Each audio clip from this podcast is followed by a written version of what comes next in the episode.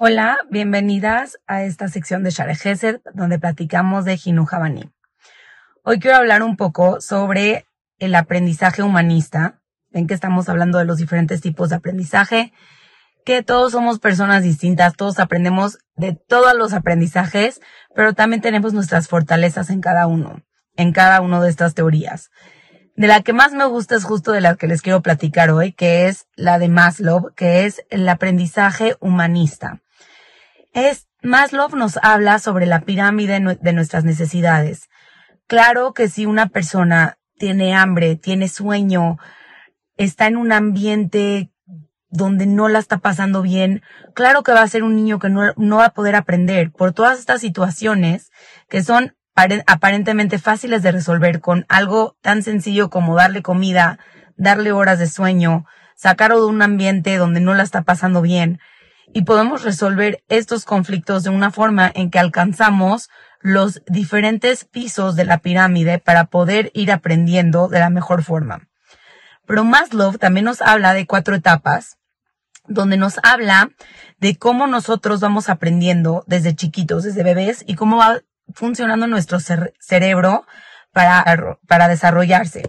Entonces nos habla primero de la incompetencia inconsciente, que es cuando un bebé, por ejemplo, no se percata de lo que es capaz y de repente se voltea, se gira, se da cuenta que su cuerpecito es capaz de dar vuelta. Y entonces, esta incompetencia inconsciente de repente, por observar y por estar en movimiento constante, se convierte en una incompetencia consciente, porque ya empieza a desarrollar su cerebrito y empieza a ser consciente de lo que está haciendo y empiezan a tener un poco de más em, este, definición sus movimientos. Entonces ya decide girar, entonces lo puede controlar un poquito más. Y entonces empieza a ser más consciente. Y de esta incompetencia, ahora crea una competencia consciente. Ahora, ¿cómo era gatear? Tengo que poner una rodilla, luego la otra, luego otra vez la misma, luego la izquierda, luego la derecha. Tenemos que todavía estar conscientes de cómo estamos moviendo nuestro cuerpo. Y esta competencia consciente ahora sí se convierte en una inconsciente, en donde no tenemos que tener conciencia para movernos y estar pensando todo el tiempo que ahorita sin querer moví la mano con una intención, sino que en automático nuestro cerebro tenía estos, estos reflejos, esta intención de cómo nosotros queremos que se mueva nuestro cuerpo, cómo lo estamos pensando. Y este aprendizaje es cómo se va desarrollando nuestro cuerpo. Y empieza desde pequeños, pero estas etapas las podemos ver en cualquier momento de nuestra vida. Cómo empezamos consciente y lo hacemos inconsciente después.